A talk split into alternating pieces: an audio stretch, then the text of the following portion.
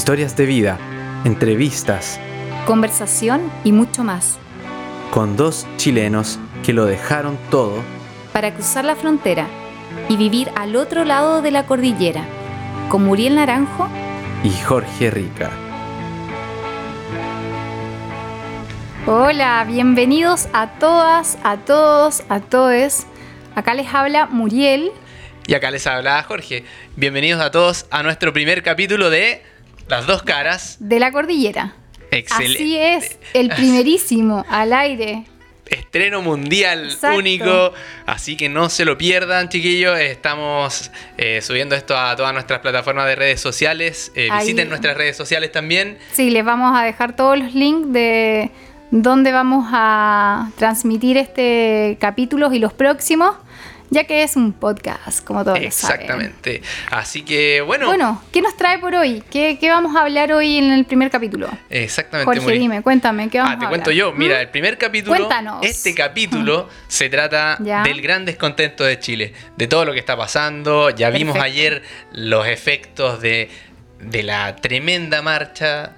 Exacto, la tremenda manifestación eh, por un Chile con más igualdad, el que todos queremos. ¿ah? Todas, así es. Todos, todos, todos. Todo eso. Oye. Muri, y, y bueno, no sé, cuéntame tus impresiones de lo que viste ayer. O sea. Bueno, ¿Cómo- qué vamos a arrancar así, eh, Sí, sobre sí. nuestras impresiones. Sí, sí, Bueno, dale. Dale, cuéntame un poco porque. eh, o- emocionante, obviamente, emocionante eh, estar, porque fui espectadora, lo vi todo por las redes sociales, la televisión. Bueno, hay que aclarar que nosotros no estamos allá en Chile y estamos eh, viviendo acá en Buenos Aires, Argentina, hace dos años y medio. Y, y fue muy emocionante ver cómo la gente llegaba poco a poco y esto iba aumentando, iba poblando las cuadras de todos los alrededores de la Plaza Italia, que llegó, me parece, hasta la estación Los Héroes o un poco más allá. Wow, No, fue, fue tremendo unas vistas aéreas que hicieron, unas fotografías que estaban buenísimas, que pudieron constatar todo esto y a mí me emocionó. eh, por otra parte, eh, siento que, que hoy eh, ya se vio todo, que el gobierno cree que toda esta marcha fue como de paz. Sí, fue pacífica, hay paz, pero por el descontento del gobierno, o sea, fue pos las seis medidas que él anunció y todos los avances que han hecho.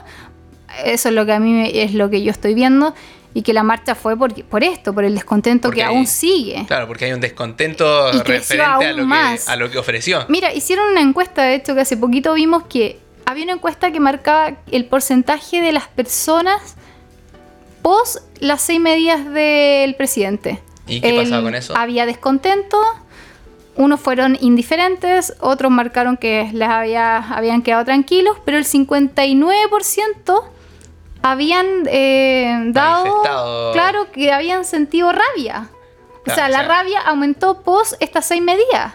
Claro, pasa que pasa que al final Uf. sentís que te están dando lo que no estáis pidiendo y Exactamente. lo- una más vez más, así. el gobierno se encargó de darnos a entender que en verdad no están eh, comprometidos con, con la causa. No, no, no están comprometidos. una, no estar comprometido y otra, como que no están entendiendo lo, lo- lo que estamos solicitando. Y que eso es sumamente. mm, Lo encuentro como muy salido de foco. Sí, totalmente. Me, me llama mucho la atención eh, cómo ellos han gestionado todo hasta ahora. Eh, aparte de la lentitud y todo, que ya todos la sabemos, pero al no, no, no, no responder todas nuestras peticiones. eh, y, y siguen aún así. Y ahora como, bueno, dan gracias a la marcha, la- toda la paz, o sea. Tú. Jorge, ¿cómo, ¿cómo lo has vivido?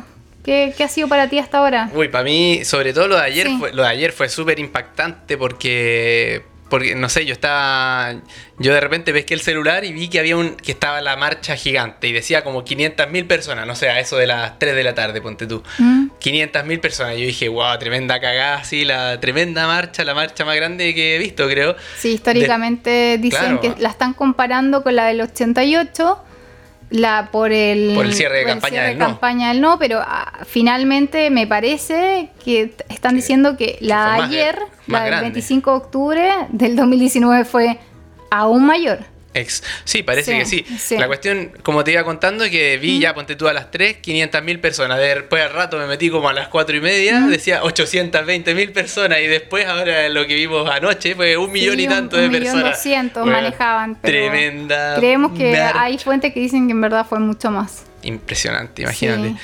Claro, van a haber distintas fuentes, distintas, distintos conteos y así. Oye, y, Mm. y ya un poco yéndonos más, yendo como un poco más atrás del tema, ¿cómo, cómo te tomó a ti toda esta, todo esto que está pasando? ¿Cómo te tomó desde el principio? De, eh, de improviso, o sea, yo, yo no esperaba, o sea, yo sí eh, vi luces, vi luces, así como que leí, leí, Que esto no prendía. eh, que... oh, no, pero ese fue un comentario, pero ya eh, no, no sé cómo explicarlo, lo más equivocado de la vida, o sea... eh, Trágame tierra. eh, Ese es el loco que dijo esa wea. Era un, no sé, ¿cómo le dicen cuando se me fue la palabra? Eh, Un- un, profeta. un profe- Un- no, no era la palabra, Totalmente pero- lo contrario. No, pero fue, fue, fue un fiasco su comentario. Y aparte con, con la seguridad que lo dijo, yo creo que eso es lo más terrible aún. Pero bueno, me parece Bueno. que le hicieron una parodia a este, a este tipo que hasta su hija andaba ahí en, el, en la En la marcha, y con un cartelito, esto no prendió cabro, o sea... Yo creo que eh, todo, viste, e- este mismo ejemplo, que nosotros nos reímos, jajaja, la hija salió con el cartel, pero aún así encuentro que estas personas se aprovechan de esas situaciones y degeneran el tema. O sea, este tipo fue a degenerar todo lo que estaba pasando, a bajarle el perfil y luego no le funcionó como él creía a, y, y se la saca, se, se- se hace un autobullying, pero para no salir más trasquilado de lo que ya está. Eh, claro, este claro, gran final, visionario. El visionario. El visionario. ¿Cómo- ¿Cuál es el nombre del Eh, gerente? uy, no me acuerdo, pero es el ex Bueno, gerente de Metro. el Eh, es un ex gerente de Metro, muy visionario. Él no prendió cabro. Parece que lo vamos a recordar más, más así que por su Va nombre. a ser más recordado que el penal de Caselli. Claro, algo así. Oye, y ya pues siguiendo con el tema, ¿cómo, cómo lo viviste? Así como, como porque no, no te lo esperabas. Bueno, sí, no me lo esperaba. Entonces mm, me llamó mucho la atención y fue demasiado gratificante ver que una vez más los estudiantes, es- ellos inician toda esta movilización. Bueno, todos dicen, no recuerdo mucho la movilización del 2016 Pingüina. Sí, es verdad. Yo creo que Claro. mucho de lo que estuvimos viviendo El 2006. el 2006 no, no llegó en, el- en nuestro más profundo sentir que, que sí, lo- los estudiantes son los que siempre están ahí, con actualizados, viendo lo que pasa, con ganas de manifestarse, de expresarse. Sin miedo. Sin miedo, con una libertad total. Eso me encanta.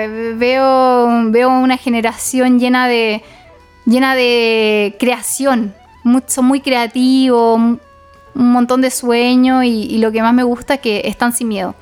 Y, me gustó que ese, ese, transmitir de no miedo eh, finalmente le llegó a todos los a todos los ciudadanos, porque todos nos, nos empezamos a unir a ellos. Eh, bueno, lo digo por mí, que me uní a ellos simbólicamente, o sea, desde la Desde la distancia, pero claro. con un sentir profundo de que sí, hubiese estado ahí llevado de una y boleto. Sí. Saliendo o sea, claro. Sí. Y, y, mm, eso fue muy lindo, fue muy conmovedor. Y, y también mm, después, bueno, vinieron todas las represiones por parte de los pacos, las fuerzas especiales, después salieron los milicos. uf. Oye, ¿y qué te generó eso? No, ver eh, impotencia, rabia, indignación, angustia, pena. Yo creo que todas mis, mis emociones mm, de, con sentimientos más negativos surgieron eh, cuando yo estaba constatando por medio de todos los medios la, la agresión brutal que estaba sucediendo y sigue pasando en Chile. O sea, no, Oye. esto eh, para mí ha sido muy fuerte. Oye, a propósito de eso, hay cachado que ahora, justamente ahora, que anunciaron que Ah, viene sí, la ONU y que salió lunes. tremenda marcha. que viene el alto todo, comisionado todo- de la está- ONU, esto- estos están ahora limpiando la casa, Y está todo tan tranquilo. sí. Ah, en las noticias ahora van a La Vega a ver que está toda la gente muy feliz. Sí, todos comiendo está, la gran marcha. ¿Qué y- crisis? ¿Qué crisis? Aquí no pasaba nada, no, o sea, es que esto yo creo que... Pero la gente ya, ya todos eh, se dieron cuenta, o sea, Sí. las redes ya están todo pasando el dato, es como... De que no, te- "Ey, que no nos hagan los hueones no, una no, vez no, más. No y- nos metan el dedo de nuevo en la boca ahí porque...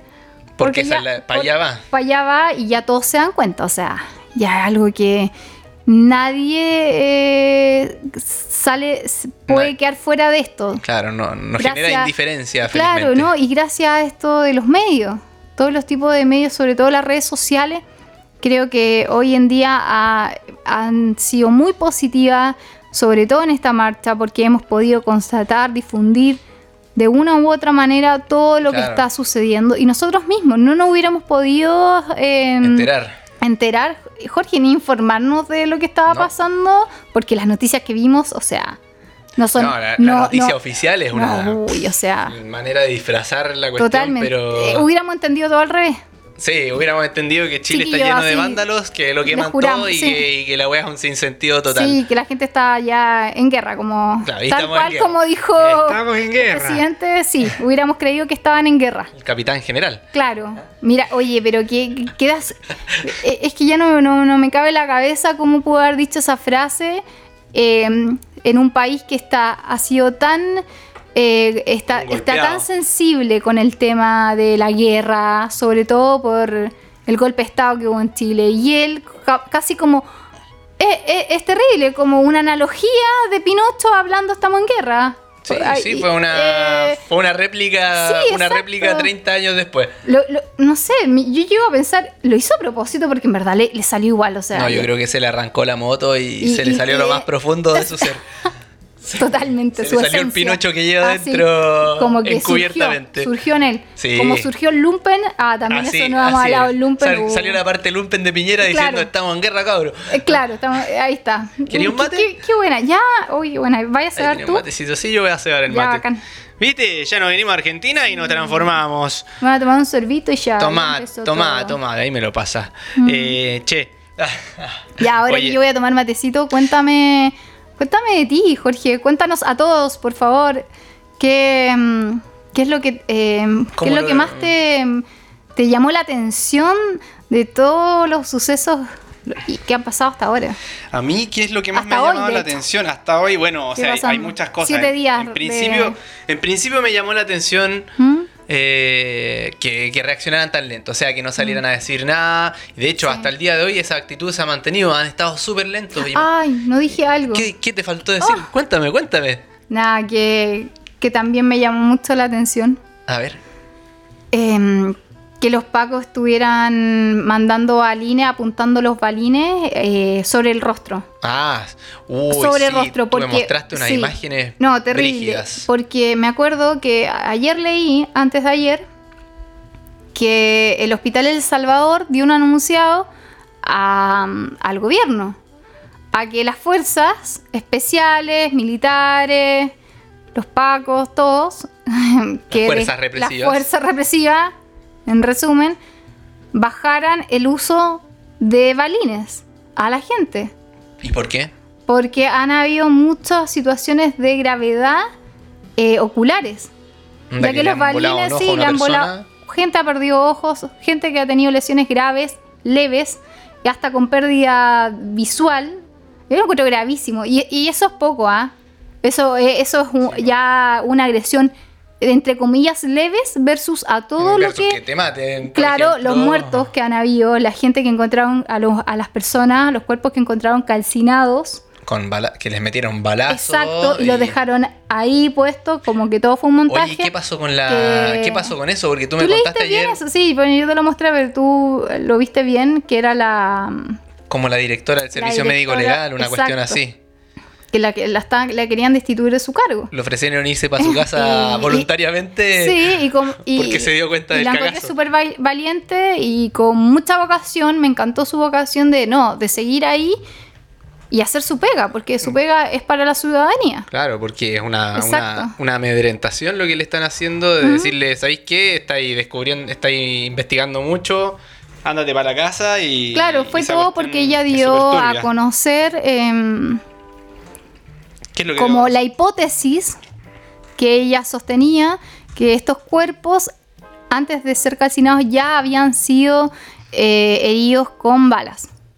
Ya. Entonces, O sea, claro, que los mataron estaba- y los tiraron. Exacto, entonces ella dio a conocer más o menos esa hipótesis y bueno, y por eso ya, bueno, para afuera. Cállenla, por favor, que no siga hablando, que no siga esclareciendo lo que está pasando. No, gravísimo. Lo encuentro eh, Y- que ya pasamos todos los límites. ¿ah? Este gobierno realmente ha pasado todos los límites, los derechos humanos se los ha pasado por donde ha querido. Y sí. Y es súper indignante. Bueno, ya, y ahí fuerte. terminé. Ah, Ah, ya. He dicho, amén. he dicho. Ah. Ya, listo, no vamos. Eso no, fue, no. No, no, no, Oye, ya cuéntanos no tú. voy a seguir contando yo. Te interrumpí ahora ya no te Sí, bueno, ahora voy a seguir contando. Eh. Mientras la Muri se toma un mate. Le di un mate bien grande para. Te quedó bueno. Por supuesto. Para que se quede callado un rato. Para que se quede callado un rato y así me deje hablar. No. Oye, ¿dónde está mi derecho a... te- el derecho humano. No me reprimas. No, yo te estoy dando el derecho a tomar mate. el derecho humano a tomar Está mate. bien, ya vamos, Oye, eh, bueno, nada, para seguir. eh, a mí me llamó la atención lo que, lo que, lo que se demoraron en reaccionar toda la, todos los involucrados. O sea, toda la clase política se demoró un montón en darse cuenta de todo. Mm. Porque primero lo tomaron ya. Primero el gobierno lo tomó como delincuencia. Después eh, se dieron cuenta que la estaban cagando. Pero no hicieron nada. O sea, se demoró dos días Piñera en darse cuenta, dos días después de que quedó la contra cagada, Mm. en decir que iba a anular la suba del pasaje, el aumento del pasaje. Y después... Y nada más. Y nada más, ¿no? Y eso sería todo y después estábamos en guerra. O sea, estaba él, él tenía toda la razón todavía. ¿ah? La gente seguía siendo muy hueona. Después se demoraron no sé cuántos días en anunciar el super paquete social que la verdad que no provocó nada. O sea, ya es como... No, ahí generó más rabia con como, la encuesta que hicieron. Necesito comprarme una casa y bueno, no sé, te doy 10 lucas. No sé, una cuestión súper súper desproporcionada a la magnitud del problema. Y ha pasado ya más de una semana y todavía no pasa nada. Y ayer hubo una super marcha y recién hoy día, recién hoy día se escuchó algo que tiene que ver con cambio de gabinete y con cosas así, que creo que es súper Y, lenta la aún- y reacción. también asociando que la marcha fue como Súper pacífica, todo Claro, bonito. y todos se bien con subieron, él, o sea, y se no. subieron todos a la- al carro de la victoria con esta cuestión. la marcha además. del descontento que con el presidente y su gobierno, o sea. Claro, y ¿cómo con, no? y, y más, y, y con el sistema completo y lo que no se dan cuenta todavía, o que no ah, sé. queremos todos Mira, un cambio estructural. Claro, por lo menos, ahí va. por lo menos vi una cosa, ¿Mm? una cosa que me, que me, me da esperanza que por lo menos en, en ese tweet que puso Piñera subiéndose al carro de la victoria da cuenta que la gente quiere un cambio estructural y promete así que la verdad que no creo mucho un, un traba- que se va a trabajar en el asunto. La cuestión es que todavía no se anuncia nada. No, que yo creo que es fondo. necesario que, que dé una respuesta más concisa en, esta, en este punto, porque si no, eh, nos deja igual como estamos Te deja ahora. súper en el aire, te- y, claro. y que esto se va a olvidar y que mañana vamos a seguir todos tranquilos, va a venir la ONU, va a constatar, va a estar cuatro semanas. Y no va a pasar nada Y- porque y no va a morirse nadie. De a, par- a partir de hoy día te apuesto que no, no hay ni un paco más. De hecho, levantaron el toque de queda en muchos lugares. Y bueno, la cuestión es que se ha reaccionado muy lento. Eso a mí me llamó mucho, mucho la atención. Y, y yo creo, o sea, lo que, lo que esperaría ahora es que en realidad se pongan. En vez de poner, en vez de buscar culpables, hablar tanto de los saqueos, que se pongan las pilas y se den cuenta que Chile necesita cambios muy profundos, como cambios constitucionales, cambios en el sistema educativo público, cambios en la salud pública. Sí, yo, creo que todas estas los- organizaciones se hicieron manifestar en la marcha. Sí, y yo creo ellos que están sí. sumamente claros de todas las posturas eh, Y- de los distintos frentes. Y esperemos que la gente en general esté consciente de eso, de que, de que con lo que acaban de dar, por ejemplo, el anuncio de las pensiones, ya está bien que le den más plata a, a los que le suban un poco las pensiones, pero yo creo que eso no resuelve el problema de fondo. No. Ah, creo que, re- que Es requiere un trabajo más, eh, mucho más un serio. parche del gobierno. Es un parche para seguir con el mismo Sí, modelo, Porque los exactamente baches mismo. van a, van a seguir existiendo. Y la idea es que estos baches eh, ya no existir. existan. Ya no existan. Eh, ausencia de baches en toda la estructura. Claro, es, Esto Es como, la esto es como una carretera. Mira, ahora que hablaste de baches es como una carretera. Lo único que están haciendo es tapar los hoyos de una carretera que está mal construida. Y más lo que hay que hacer un, un, un pavimento un penca. pavimento de mala calidad. un pavimento penca. En cambio, lo que hay que no hacer sé aquí es, sacar la carretera, Ah, eh, arreglar el suelo que está abajo para que no sea penca, como es el sistema que hay ahora, y luego repavimentar. exacto. He dicho. Muy Listo. bien. Oye, Muri, A ver. Eh, no le hemos contado a la gente que les tenemos una primicia para este primer capítulo. Ah, bueno, y, y yo creo que esta, esta, eh, como que la estructura de nuestro programa igual va a ser así. Sí. Que siempre vamos a, les vamos a contar, vamos a traer un, vamos a tener siempre en todos los capítulos un entrevistado que nos va a hablar eh, sobre su opinión acerca del tema que nosotros estemos planteando en ese Oye, minuto. ¿y, y qué, ¿Y cuál es la particularidad del- de los invitados que vamos a tener? Ah, bueno, la gran característica que todos van a tener en común es que van a ser eh, chilenos o la, la gran mayoría viviendo en el extranjero, viviendo fuera de Chile. También vamos a tener eh, compatriotas de otros países para que también veamos y todos nos informemos y tengamos una opinión más amplia, más transversal eh, en situaciones o temas definidos que nosotros estemos planteando. Pero Perfecto. esa va a ser siempre la temática, que sea gente que está Que haya gente- fuera de Chile. Claro, compartir Sí. vivencias de gente que se ha ido del país y que, y que está viviendo otras realidades. Y, También saber las razones por qué se fueron, que es súper interesante, qué hacen, si aún tienen contacto con Chile, como ese tipo de preguntas básicas. Y ahí después ya ahondar en, en cada tema. Oye, Jorge, Sí. ¿y quién, es- va- quién va a ser nuestro invitado a esta entrevista el día de hoy? Bueno, nuestro primer invitado, nuestro primer capítulo, ¿Mm? eh, es el sociólogo Ernesto Cuadra, que es un sociólogo que vive ahora en Estados Unidos. ¿Ya? Y bueno, ahora estaría bueno presentarles la Sí. entrevista. Y, ah, y la modalidad, la modalidad de estas entrevistas, como estamos a distancia y obviamente no, no disponemos del presupuesto todavía para Exacto, traer nuestros chicos. invitados acá al departamento. Ah, Eh, son entrevistas por WhatsApp, así que nosotros lo que hacemos es que ahora les vamos a leer las preguntas Mm. y vamos a poner el audio de las respuestas que él nos dio. Así Sí. que vamos a darle ahora, yo voy a leerles las preguntas y vamos a ir, y vamos a ir poniendo las respuestas de, de Ernesto en este caso. Entonces vamos con la primera pregunta que les, les, va- les vamos a contar, la les vamos a leer la primera pregunta que le hicimos al sociólogo Ernesto Cuadra y así sucesivamente. Y les vamos a ir poniendo al aire las respuestas. La primera pregunta dice así. ¿Cuándo se fue de Chile y qué motivos lo llevaron a alejarse del país? Vamos a la escucha. Les contesto las preguntas. A ver, soy Ernesto Cuadra, eh, estudié sociología en la Universidad Católica de Chile. Me fui de Chile el año 1982 a estudiar educación en la Universidad de Harvard. Me fui en un momento en que Chile había mucha represión y en parte me fui por eso. Perfecto. La segunda pregunta es, ¿cuál es su relación con Chile y en la actualidad? Mis relaciones con Chile son, son varias. La primera es una relación familiar. Mi familia toda vive acá. Yo vivo, como dije recién, en Estados Unidos y me quedé allá no solamente por trabajo, pero lo más importante es que me quedé allá porque me casé con una puertorriqueña que es músico y su profesión la hacía quedarse allá. Em, también tengo relaciones de tipo profesional con, con gente de Chile, sobre todo en el área de educación, donde trato de, de incorporar lo que he, he ido aprendiendo durante mi trabajo. Yo trabajé por 20 años en el Banco Mundial como experto en educación y me tocó viajar por todo el mundo conociendo distintos sistemas, tanto del mundo desarrollado como del mundo subdesarrollado. Tercera pregunta, ¿se enteró del movimiento social que se ha generado en los últimos días a causa de las alzas del transporte y que ha originado fuertes protestas en contra del gobierno?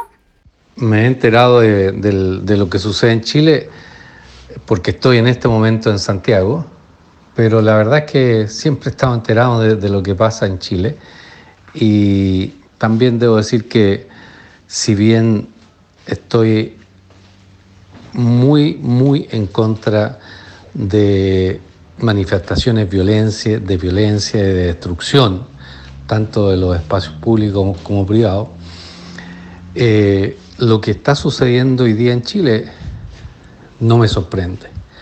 Creo que hay, yo, yo escucho que, la gente está manifestándose, la verdad es que la gente está, hay desobediencia civil en Chile.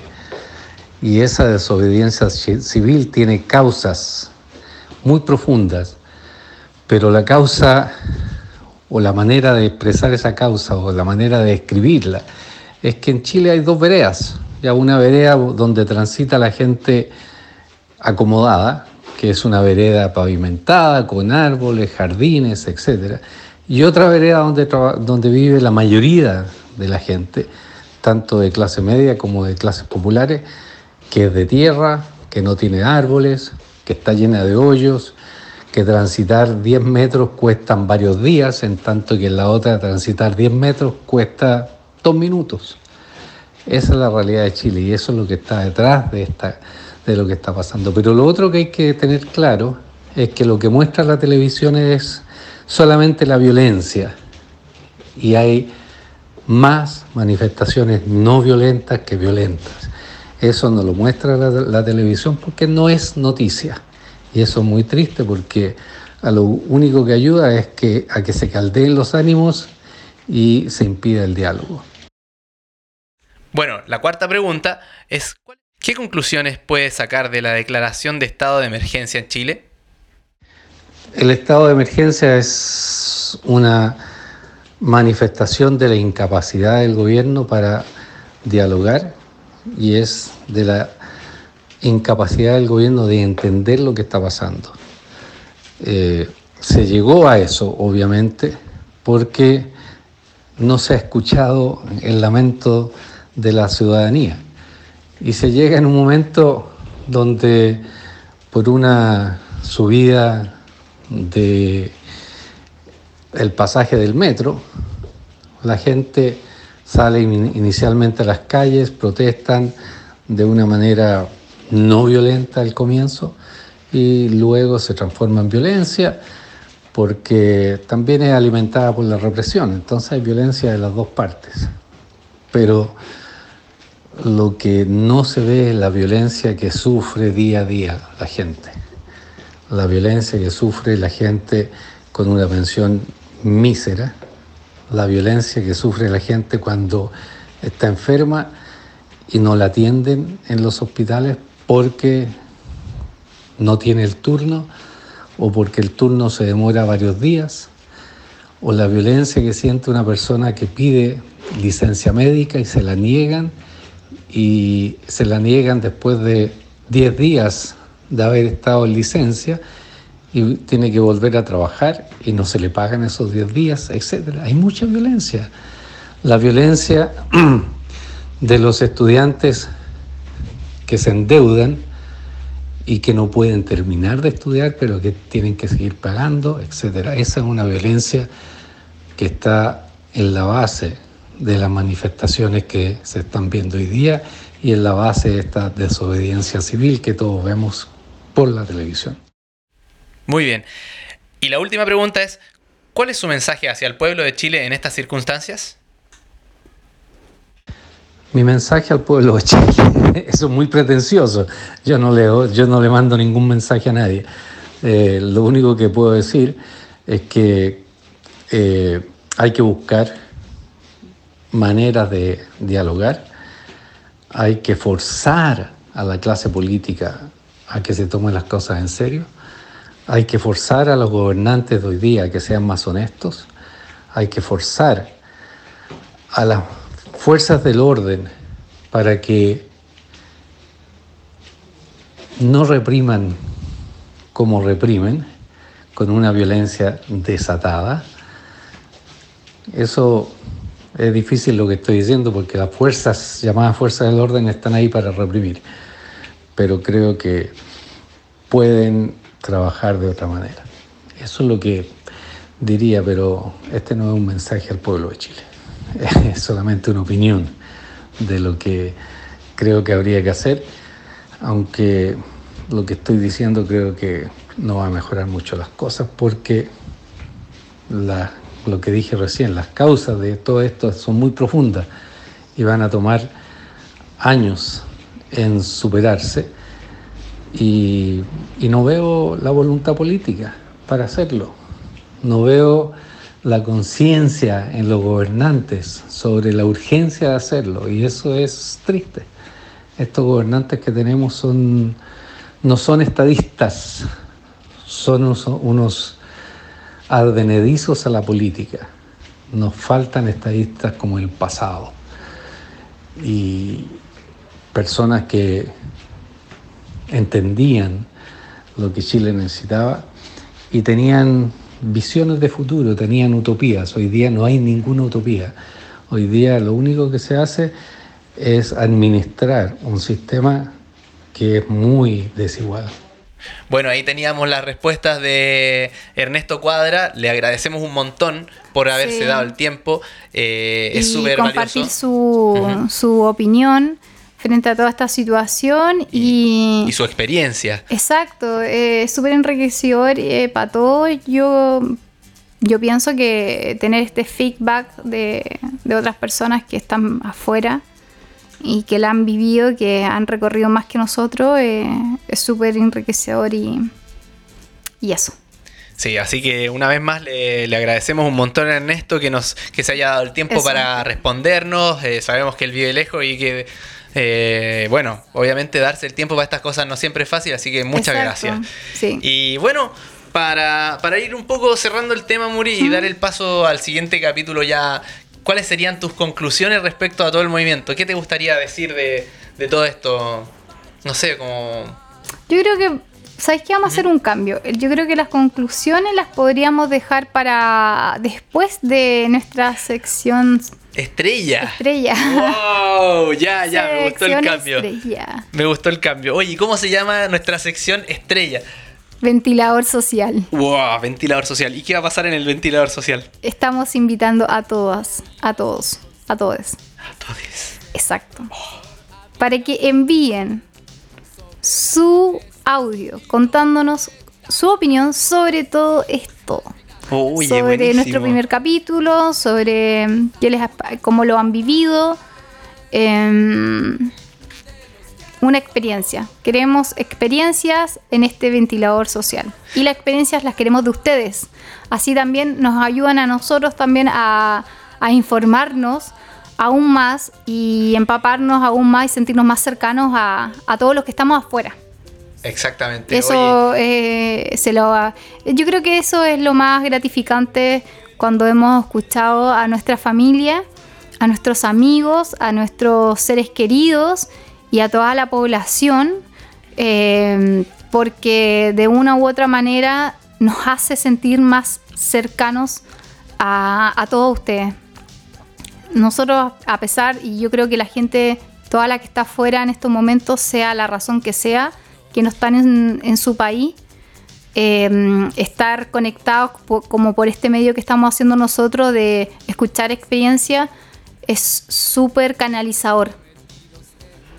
Sí, sí, es muy... Y es muy terapéutico. Es muy terapéutico, además es súper como que te libera un montón, te, Además, mira te suelta la angustia que, se te va juntando cuando pasan estas cosas, porque para nosotros, para nosotros fue súper fuerte ver todo lo que estaba pasando desde lejos. Es súper chocante. Nuestro día a día se vio alterado. Sí, se fue toda la cresta. Cagamos, literalmente. No se podía, eh, era difícil estar, eh, concentrarse en cualquier otra cosa. Yo me acuerdo que tenía un parcial un día, tenía que rendir un parcial en la facultad y ni estudié, no estudié ni el día anterior, nada, no, nada, no. Yo, me fui al carajo eh, porque no podía dejar de pensar todo lo que estaba sucediendo.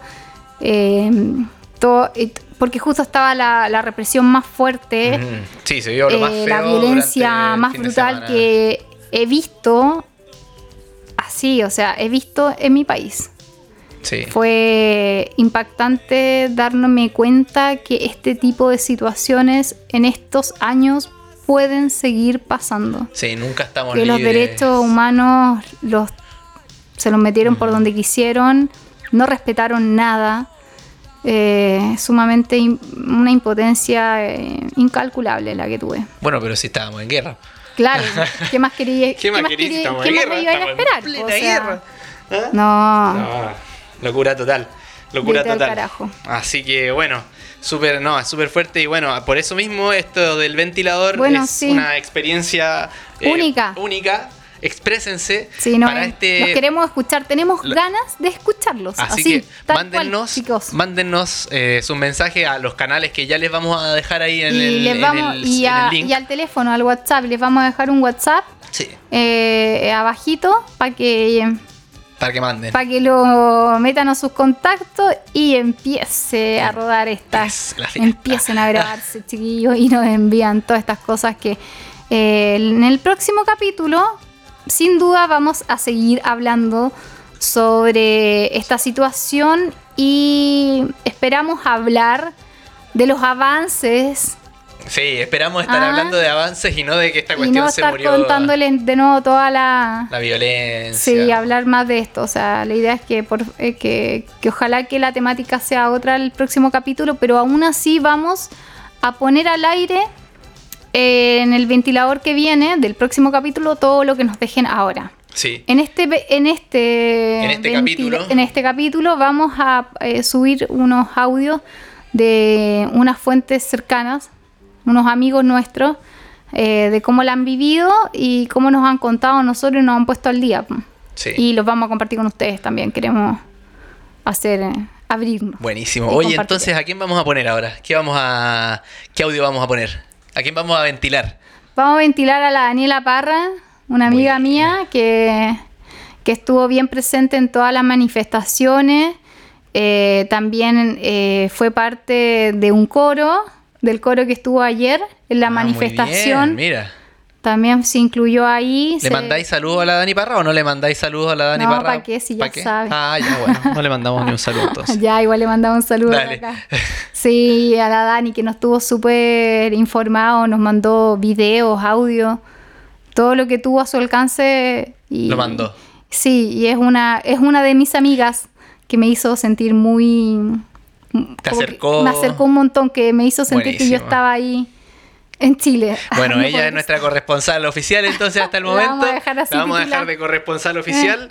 Te vamos a mandar a donde queman las papas. ¿Ya? Eso. Oye, eh, Ya, pues, vamos al aire dale, con pues, ella. Vamos al audio Ya, de la. Dani. Ojo piojo, escuchen. Escuchen.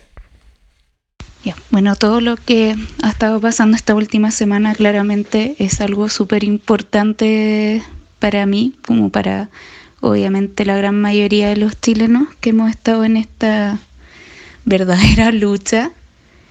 Eh, partió como algo súper espontáneo, algo que nadie se imaginaba. Yo por lo menos nunca me imaginé que iba a escalar a tanto. Bueno, nadie en verdad. Desde el día viernes de la semana pasada que no he podido pensar prácticamente en otra cosa de todo lo que está pasando.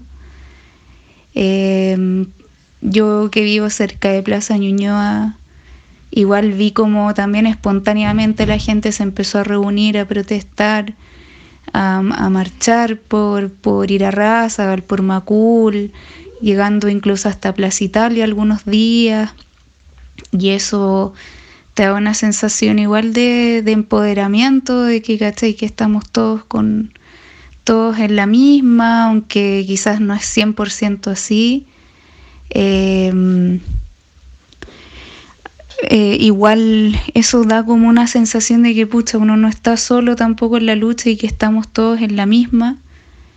Y bueno, emocionalmente para mí ha sido un poquito agotador igual que uno ve tantas noticias. Bueno, yo no veo las noticias, noticias, porque no tengo ni tele y no me gustan. Pero te llegan videos, te llega información, igual es un bombardeo de información. De repente me tuve un poco que desconectar porque ya era como mucho. Como te contaba, también emocionalmente me afectó bastante. Eh, pero igual le iba a apañar a, marchas, a manifestaciones. Ayer fue muy bonito ir a al coro, escuchar como cantaban Víctor Jara, fue súper emocionante. Allá frente a la moneda, más encima, era como una imagen súper poderosa y, y fue muy lindo estar ahí. Y nada, bueno, en la marcha, como te contaba, ahí también fui apañando, fui con un grupo. Em, era impresionante la cantidad de gente, lo cual obviamente es súper positivo. Pero también, como te decía, yo me sentí muy abrumada, me dieron unas crisis ahí de pánico que pude eh, manejar igual por la cantidad de gente, porque de verdad no paraba, no paraba de salir gente y uno se siente un poquito atrapado. A mí me da como una, una sensación como de encierro, pero me puede salir del atochamiento y apañar desde un lugar en que me sintiera segura y, y nada, pues siento que como que al final es encontrar un autocuidado dentro de lo que uno puede, puede sin dejar de apoyar la causa. Al menos eso es lo que yo he estado haciendo toda esta semana. Eh, he ido a todas las manifestaciones que he podido, eh, respetando mi salud mental. Y yo creo que eso es lo mejor que uno puede hacer, porque al final, pucha, somos todos distintos. Pues hay gente que, que dice que pone cara a los pacos, por ejemplo, eh, y que son súper aperrados, o bueno, fuera de ponerle cara a los pacos, a los milicos, lo que sea, igual está ahí, no sé, metido en las marchas y están tres horas así, yo los encuentro, pero súper valientes y súper, eh, ah, como, no sé, aperrados igual, pues como que... Eh, no es menor estar entre medio de un millón y tanto de personas. O sea, es, heavy, para mí fue muy heavy. Así que encuentro que igual la gente está con harta fuerza, harto power y eso dentro de todo me da una sensación de que no vamos a bajar los brazos, menos ahora, que después de la marcha los payasos del gobierno se están tratando de adjudicar una cuestión. No, así que creo que, que bueno, esto sigue, de todas maneras sigue hasta que se den soluciones reales. Eh, eso, eso es todo lo que puedo decir.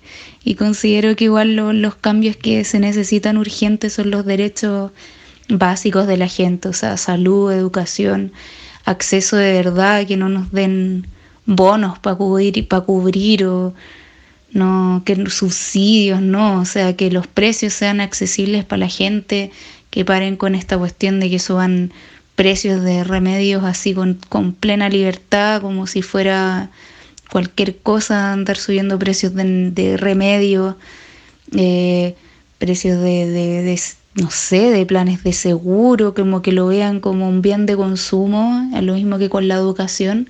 Siento que, siento que es bastante diferente invertir dinero en educarte y, y en salud que en comprarte algo y siento que en este país se ve todo como si fuera lo mismo. Y la mentalidad que tienen los de arriba es esa, y eso es lo que tiene que cambiar. Ahí estaba todo su testimonio. Qué, qué arduo fue el momento de que cuando nos empieza a contar de, de que tuvo unos ataques de pánico. Sí, fuerte, fuerte. Fuerte.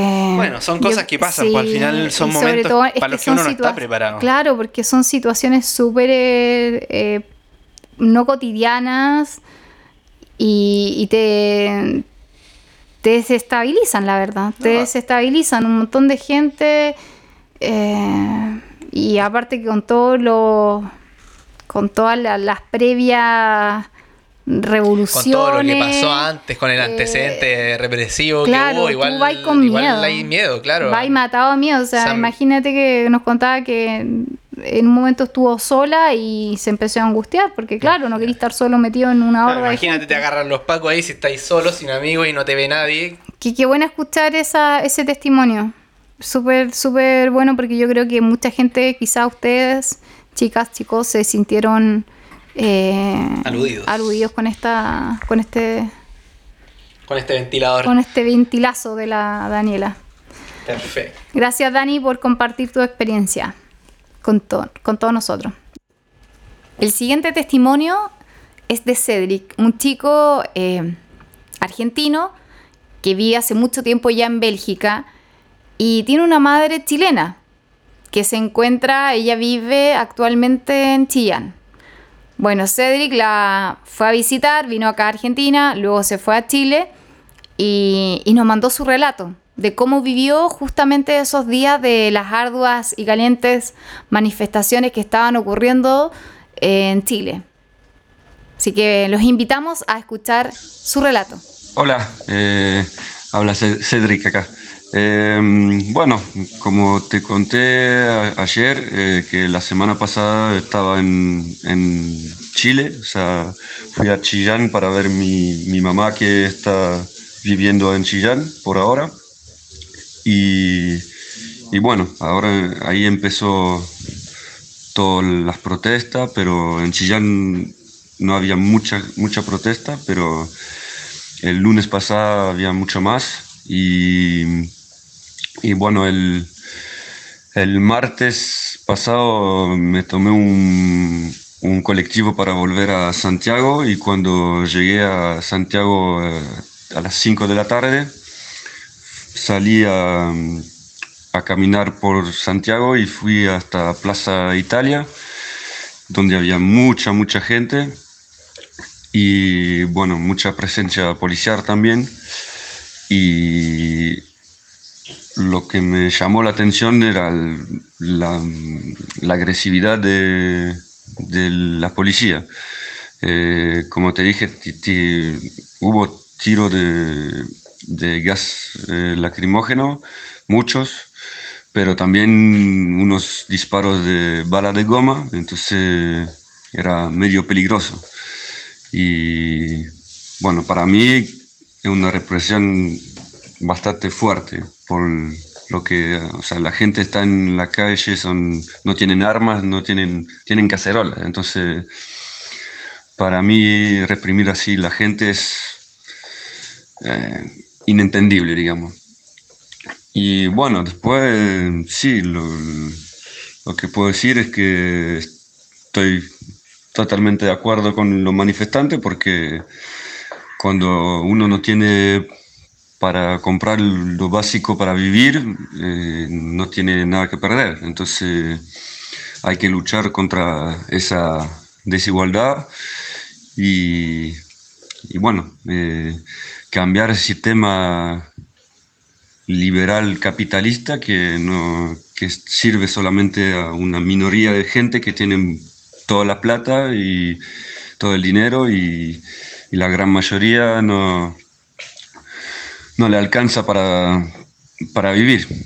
Y entonces, bueno, eh, así fue un poco la experiencia mía. Y bueno, cuando fui a protestar también, eh, o sea, el martes eh, a las 8 había toque de queda. Y después tuve que volver caminando porque no había colectivo o, subte, pero ahí pude caminar eh, bastante tranquilo, o sea, me crucé con varios militares y policía, pero si, si, estaban, si estaba caminando tranquilo, no, por lo menos a mí no me, no me dijeron nada, no me preguntaron nada, no me, no me, no me revisaron, o no vi mucha agresividad en ese momento. Pero lo que sí me llamó la atención es que todos eran, todos los militares y policía a la noche eran muy jóvenes, muy jóvenes y, y bueno, me parece que hasta ellos no sabían bien por qué estaban ahí. Pero, o sea que cuando tuve que volver a mi hotel caminando, caminé como una hora, una hora y media eh, después del toque de queda entonces ahí no me pasó nada. Eh, la policía era tranquila. Pero sí, en Plaza, Plaza Italia, antes de la 8, había mucho nerviosismo y mucha violencia. La verdad, yo nunca vi en mi vida tanta violencia. Y bueno, vivo en Bélgica, entonces conozco un poco las protestas en Bélgica y también en, en Argentina, entonces ya he visto bastante protesta, pero con tanta violencia policial, nunca, la verdad, nunca. Eh, es terrible. Eh, ojalá se pueda mejorar y, y cambiar ese sistema neoliberal y, y para disminuir la, la desigualdad que hay en el mundo. Bueno, ahí está eh, contándonos todo lo, cómo lo vivió Cedric. Eh, te enviamos las gracias, Cedric, por haber aportado a- con tu testimonio a este primer capítulo. Ya, pues Jorge, ahora cuéntame a ti te llegó A también ver, un, un audio. A mí ¿De me llegó un audio de, ¿Eh? de un amigo personal, Ya. ¿ah? de mi compadre, Mm, de don. Nicolás Márquez. Así que vamos a hacer la ¿Qué nos ventilación de este hombre. Este hombre eh, nos mandó un audio ¿Ya? en los días más tempranos de, Ah, ya. de, de todo este Está bueno movimiento. que aclarí eso igual. Sí, sí, para que, para que cuando lo escuchen vean que es, es una impresión de los primeros días, de cuando está desatándose la violencia. Qué de buena cuando se tener una- un registro así de, de los primeros Sí, días. no, está, está, bueno. está- está muy bueno, así Sí. que... Eh, Le para- mostramos ahora, el primero fue como ya actual y el otro Exactamente, Ah. y da cuenta de, de todo lo que estaba pasando y de lo que... De una incertidumbre también, de, un- de un- de unos momentos de incertidumbre que igual a- aún algunos se mantienen y otros ya, ya se han mostrado, o sea, se mostró más violencia, se mostró, se mostró casi todo ya. Así que bueno, aquí va el aire Nico, un abrazo tremendo para mi compadre, le mandamos un saludo enorme desde acá. Eh, nada, Vamos, que al vamos ventilador, con Nico, vamos. dale. Bueno, lo escuché completo y realmente es súper bueno. Y lo, lo otro preocupante, en mi opinión, es que yo creo que no hay capacidad en ninguna parte para resolver este asunto, porque escucháis a los de derecha que siguen criminalizando todo el fenómeno y lo resumen y lo simplifican simplemente a, a hechos de delincuencia. Y tienes a la izquierda que está más preocupada de enrostrarle al gobierno ineptitud que es obvia que existe, pero nadie hace un mea culpa diciendo en verdad la responsabilidad es del cuerpo político completo. Si los corruptos son de izquierda y derecha, este, las leyes que se dictan desde el, desde el, em- desde el empresariado son también y terminan derivando en políticos de izquierda y derecha, entonces eh, al final los que supuestamente debiesen canalizar esto y tratar de resolverlo, que son los políticos, mm, yo creo que no van a terminar dando el ancho y al final de la historia es lo más preocupante porque tienes un país que está totalmente descabezado. Yo igual tengo la es- esperanza de que después de la catarsis que se vivió entre el viernes y el sábado las cosas se calmen porque ya en verdad siento que ya quemaron lo que tenían que quemar, ya eh, asaltaron lo que tenían que asaltar y, y ya está. po. Por lo menos acá en Ñuñoa, si bien hay ciertas movilizaciones y todavía hay bo- bocinazos, mucho, me- mucho menos que lo que, lo que hubo ayer. Así que, no sé, bueno, eh, no creo que esta cuestión tenga solución pronta seguramente va a estar en la palestra un buen tiempo. El asunto es que lo de ayer haya sido el pic y de aquí las cosas empiezan a decantar porque si no, puta, y todo se complica. Y ya parte la semana mañana sin metro, sin transporte público o transporte público bien mermado. Y la gente va a estar mucho más estresada y puta, caldo de cultivo para que se genere cualquier situación complicada. Así que eh, ha- han sido unos días bien, bien de locos, la verdad. Bueno, compadre, ahí está el audio de mi compadre, así Buenísimo. que vamos a vamos a agradecerle nuevamente, un Sí. abrazo grande. Chiquillo, gracias por compartirnos su opinión. Exactamente. Y esperamos los otros audios Sí, manden, de ¿no? todos ustedes. Y obviamente vamos a leer también los comentarios que nos hagan. Así que eso, chicos. Eso. Eh, ¿Qué más íbamos a hablar ahora? George. Y bueno, no, ahora nos toca despedirnos. ¿Así nomás? No, no así nomás, tú tenías Ah. algo que presentar. Ah, yo tengo que presentarlo. sí, Obviamente, tú tenés obvio. que presentarlo, No no- me estoy nada corriendo, No, ya. Eh, sí, obvio. Les voy a contar a todos que eh, Jorge, George, el que está acá al lado mío, ¿Quién? para la redundancia, Yo, hola, sí. sí, tú sí, eh, compuso una canción. eh, tú fuiste autor de la letra y la- la- los acordes Sí, también. sí, yo compuse todas las cuestiones. Todas las cuestiones. Sí, yo compuse todo, todo, todo inspiración mía, Sí. todo creación mía, propia mía, de mí. No hay plagio aquí. No, no hay ni una plagiación, nada, solamente una intención artística de, de representar artísticamente todo lo- el sentimiento sentir. vale, nos quedó clarísimo. Ya, Jorge, Ya. volvamos. No, ah, ya. vuelve, George. despierta. Ah, despierta. Ya, perdón. Es, eh, Jorge, ese, ese era es que Jorge mi otro tiene- yo. Sí, ese es el otro yo de Jorge. Tengo múltiples personalidades. Ah, sí. ya, bueno. Ya. Eh, bueno, voy a seguir. Va- vamos, les, vamos a, les vamos a compartir y va a ser la primera emisión de este gran tema que se llama... En este hermoso país. Muy bien. Ah, oye, pero antes de que lo que le tiremos a- lo tiremos al aire, eh, cuéntanos qué eh, te llevó, qué te inspiró a componer este tema y por qué el título también. El- Háblanos del bueno. título, por qué te inspiraste. Cuéntanos, queremos saber, porque eh, muy pocas veces tenemos la oportunidad de, de saber eh, la inspiración de los temas de, de- de los músicos. Eh, es como que es algo que nos gustaría un montón saber como ese... El lo, que hay de- trasfondo. lo, lo que hay detrás de la canción. Eh, sí, mira. Así el- que está buena esta oportunidad de saberlo. Bueno, este tema, este tema que se llama En este hermoso ¿Y país. por qué? Ah, espérame. ¿Y por qué por primera vez lo vamos a escuchar? ¿Qué pasó? ¿Qué... Ah, porque Lo bueno, tenía guardado. este tema yo lo hice hace lo hice el 2017, a principios del 2017, antes Mm. de que nos fuéramos de Chile.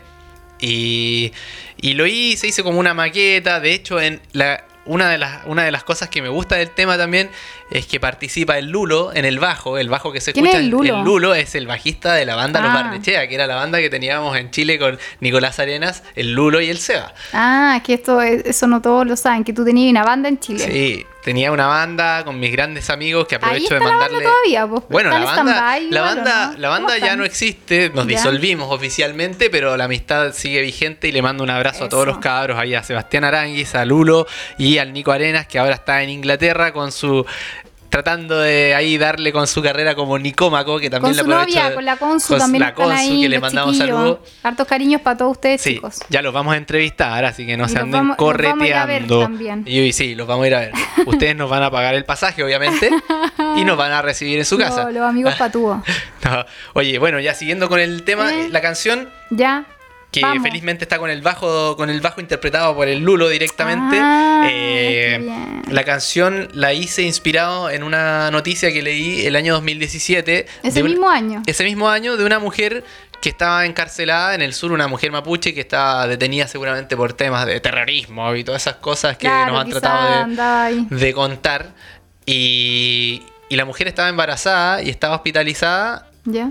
pero con esposada a la cama. Estaba Esposada engrillada, cama. estaba engrillada a la cama porque obviamente era una terrorista peligrosísima que podía dar a luz en una bomba en cualquier momento. Wow, y la cosa es que, bueno, la mujer no, dio a luz estando engrillada y me pareció súper indignante. totalmente. Fue, fue súper fuerte leer una noticia así, lo mismo que decís tú, que, que en el Chile de- del siglo XXI sigan pasando estas cosas tan aberrantes.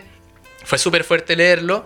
Me pareció una- un acto muy indigno de parte, de parte de las autoridades que, que toman las medidas represivas en este caso porque, porque una mujer embarazada, no sé, Es que no, no la no hay podéis tratar de esa manera. No que hay, pueda avalar algo así. en un trato de esa no, manera. No existe. No, pero bueno, esas cosas pasan y la sí. idea y, y se me ocurrió escribir esa canción que en el fondo te muestra los contrastes que hay, que, que por un lado tú estás ahí de repente en un lugar donde hay Mm. donde está todo bien y en realidad está la cagada. Y es lo que pasa en Chile y es y me, y me motivé ahora para que pa- pa que pusiéramos esta canción en este podcast porque porque se desató algo que estaba oculto.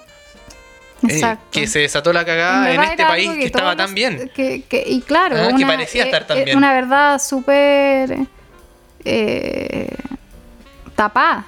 Todo súper tapado, súper subterráneo. Todo, todo bien acuartelado, Exactamente. como bien lo sabe hacer el, nuestro, el general, no. nuestro el- gobierno. ¿ah? todo acuartelado. Todo acuartelado.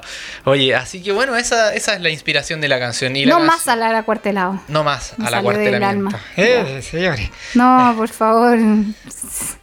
No, ya no, está- no, no voy a decir nada. No voy a decir Eh, nada. no. Oye, bueno, así que para terminar con la idea de la canción, después la canción siguió ahí, y la tuve como maqueta muy mal grabada y después la regrabé acá en Argentina, aquí en nuestra casa y Porque el tiempo abunda. el tiempo abunda, claro. Y la cuestión es que nada, ya está un poquito más prolija, pero no es la versión definitiva, pero aquí está para el Igual, estreno. igual ahí hay un punto, bueno, después la vamos para otro capítulo.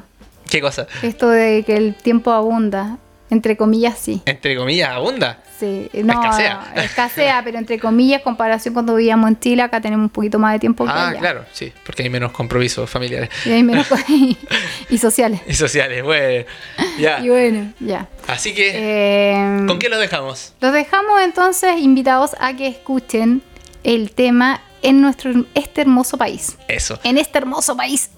Así Eh, eh, es, eh. por Jorge. Bueno, y también los queremos, nos vamos a ir despidiendo ya para. ¿Ah, sí? ¿Nos despedimos ahora? Sí, nos despedimos ahora ya. El tema, el, esto termina con el tema.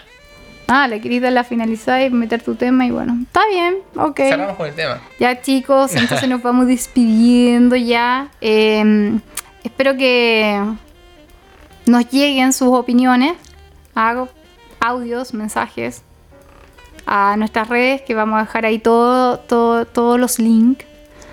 Y nos vayan contando en caso de que no estemos manejando alguna información que sería de, mucho, de mucha ayuda para todos los que estamos afuera, porque obviamente nunca nos vamos a poder enterar de todo, ya que siempre está tu fuente más cercana, que es tu familia, tus amigos, lo que se puede registrar por las redes sociales y, y ya está. Sí. Así que es súper bueno No, este, muy- este modo de, de poder obtener información Sí. Y con compartirla. nuestro ventilador y Y compartirla. compartirla para todos para que para que no nos hagan los hueones como siempre nos han hecho. Sí, sí, y, sí. y- y como está pasando ahora, y aparte que sabéis que la yo creo. información Ah, se y eso, difunde. eso sabéis que, como conclusión que voy a tirar antes que nos despidamos, que me ha gustado un montón. O sea, encuentro que la, la cadena esta de, de la unión eh, social está volviendo. Veo a, un- a un Chile, a una población más unida eh, y espero que esto no se pierda. Y, y yo creo que, y que no nos olvidemos de nada, de todo lo que hemos tenido que pasar, de todos los hechos que han sucedido, de todas las muertes, de todos los graves heridos que han habido por esta gran represión. No Sí. olvidemos todo lo que ha pasado. Sí, nunca olvidamos, No, nunca no. olvidemos esto. Un muy buen mensaje Sí. para dejarle a todos. No dejemos pasar este momento porque Exacto. es la oportunidad. No sé, yo, yo creo que más que una oportunidad de decir, ah, que se cambie el gobierno y todo, yo no soy partidario de eso, por ejemplo, pero ¿Por sí qué? creo... A ver. No, yo creo que no debería renunciar Porque Piñera. tanto hashtag eh, renuncia Piñera. A mí no me parece que es lo que se necesita. A mí me parece que lo que se necesita es que este gobierno se haga cargo de los problemas que hay y administre la solución como corresponde, porque la gente se lo está pidiendo y el gobierno está para eso, para representar a la gente. No Mm, está bueno, para aún así, representar sus intereses. Fue elegido democráticamente. Y, y sí, fue Sí. de- por eso, por eso mismo Sí, creo estamos que no hablando de hay, democracia. por eso mismo creo que no tendría que renunciar, sino que hacerse cargo de las peticiones de la gente. No gobiernan para ellos, gobiernan para la gente. lo otro es que si en, en algún caso hipotético no se renuncia, todos estos vampiros que andan por ahí Sí. rodeando, los buitres, se van, van a llegar ahí y va a quedar mal la tendalada. Exactamente. Porque aquí todos tienen su... Todos su tienen su cuotita ahí su de, cuotita de- de- de mala intención. Sí, y han degenerado todos los temas también eh, por lo mismo, porque quieren aprovechar. Sí, exacto. O sea, Sí, así que mucho ojo, eh, la, la- gente los que actos no. de desinterés son muy pocos los que hemos visto. Lo- en verdad lo, lo hemos visto de parte solamente de la ciudadanía. La ciudadanía es la que tiene. Estas el- grandes uniones que han hecho de, hacer, de juntarse e ir a las marchas juntos, para no ir solos, con los amigos, con la familia, ¿ah? de ser solidarios con el vecino, de hacer, de, de prestar el auto y decir ya, bueno, súbanse, yo los, yo los alcanzo. Yo los llevo, claro. Exacto, a, a donde ustedes tienen que ir.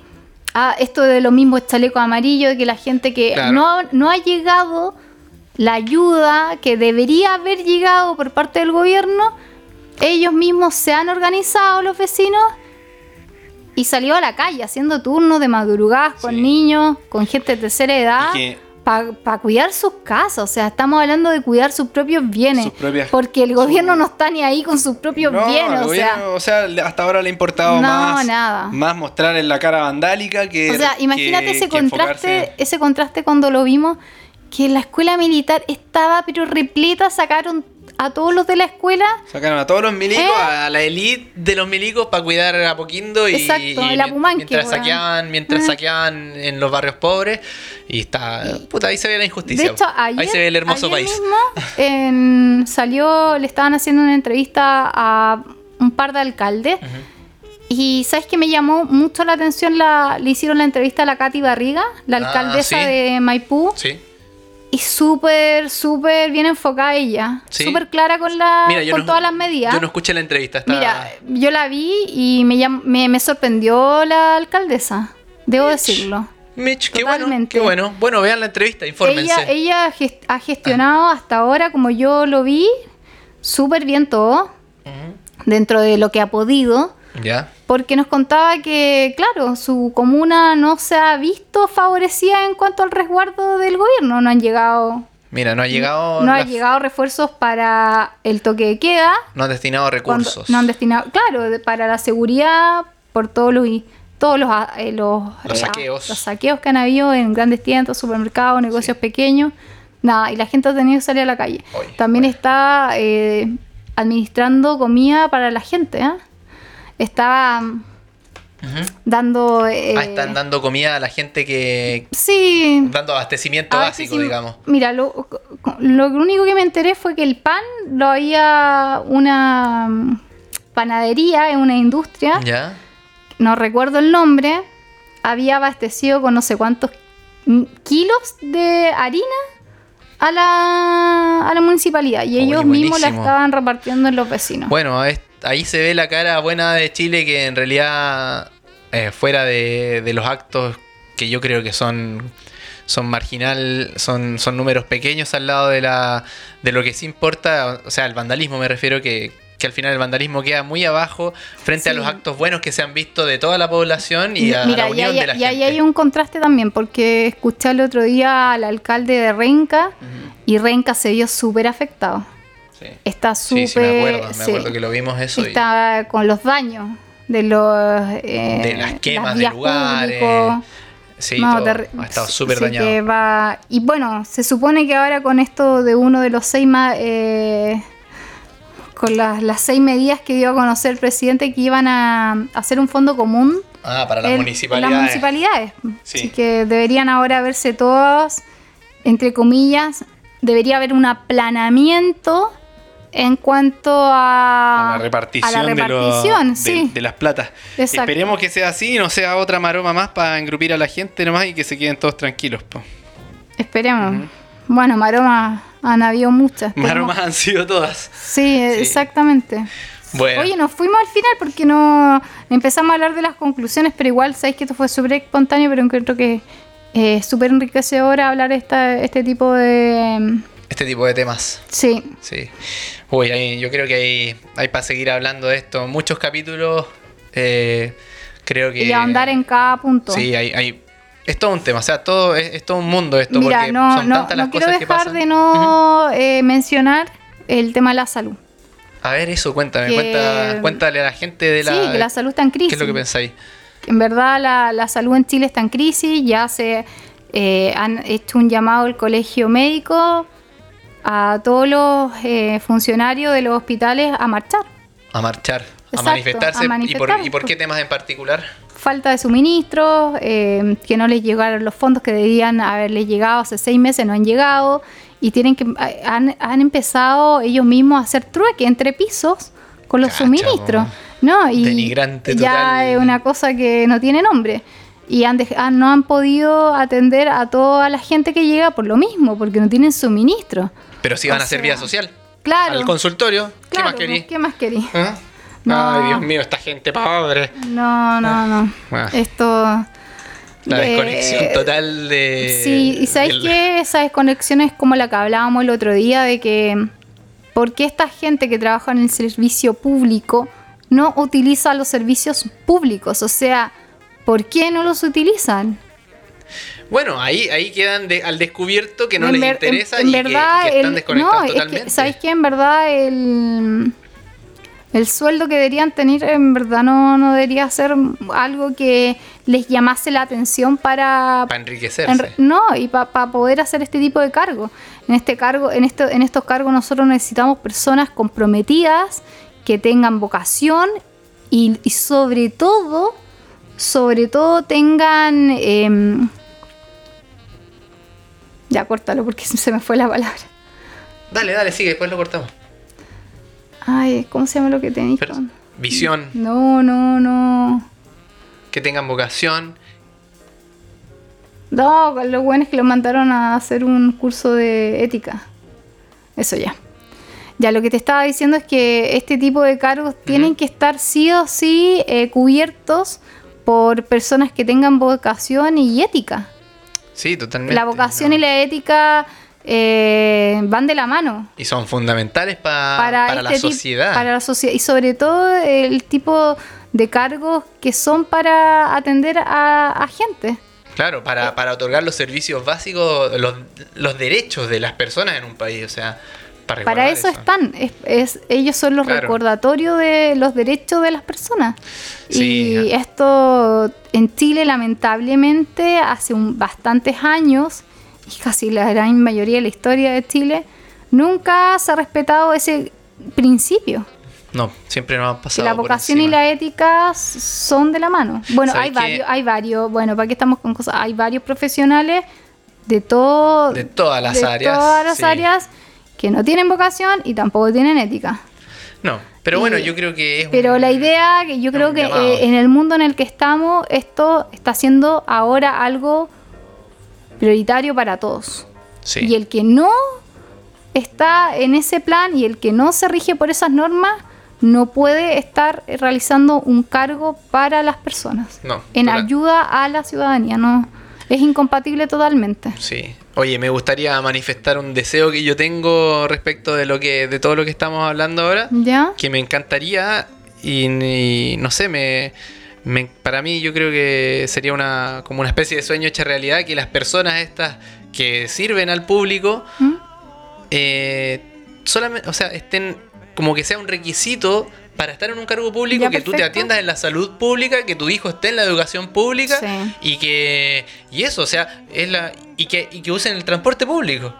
Sea usuario de todos los Que servicios se- públicos y que del sea país. un requisito, un Claro, requisito y que porque vivan la experiencia día a día de un servicio público. Porque es como es como no es que no, no sé cómo con qué cómo ejemplificarlo, Es ¿no? que claro, ya ¿sabes creo que, no puede ser más ejemplificador eso. Exacto, o sea, la, la experiencia es donde eh, es- yo creo que Es la única manera la de enterarse de cómo real- de qué es lo que estás y- y, administrando. claro, y de ahí ver la falencia de la situación o, o los beneficios de, to- de toda, de, de- en verdad, de toda la arista. Tú no podís, tú no podís decir Opinar que la sobre salud es digna Claro. si nunca te haya Si atendido en ese hay- sistema. claro, si nunca hay pasado por un tema, por una situación como esa, o sea, Claro, no, no podéis decir que, el Imagínate. trans- que las condiciones del transporte son dignas si tú no te subías al metro en la línea Claro. 4, ponte tú cuando está reventada. ¿no? Y el Transantiago, imagínate la, la- todas las que ahora en la manifestación,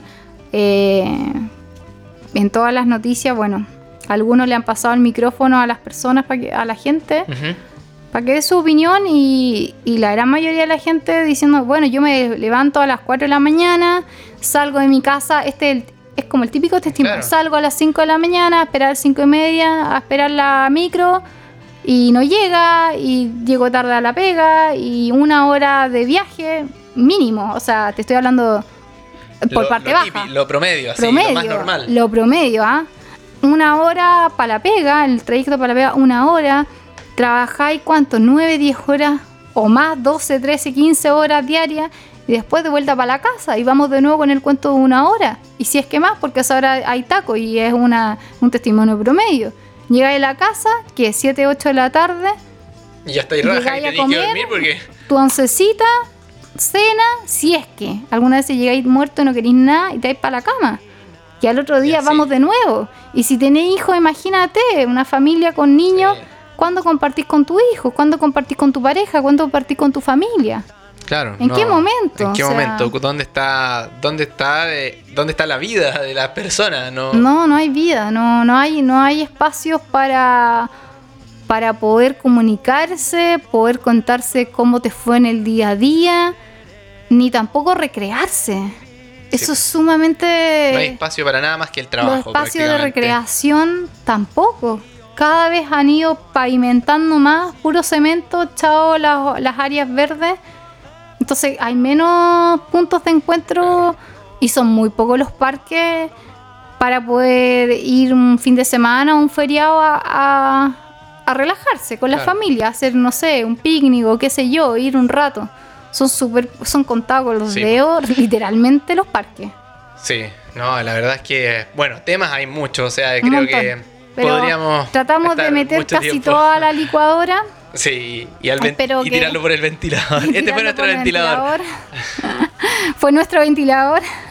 Está bueno. Te siempre- ventilaste, Puri, te Sí, ventilaste. nos, nos ventilamos. bueno. Sí. Está bueno ventilarse. Yo también me ventilé, me, me acabo de Así que ventilar. ahora me voy tranquila. Me Eso. despido tranquila. Ya chicos, eh, nos estamos viendo en el próximo capítulo. Recuerden enviar su testimonio, sus opiniones, su experiencia para que nosotros podamos enterar y hacerlo público.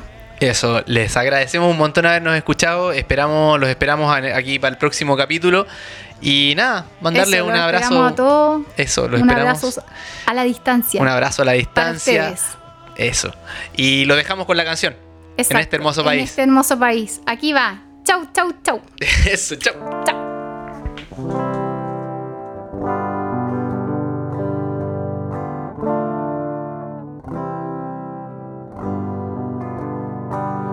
y nosotros estamos aquí caminando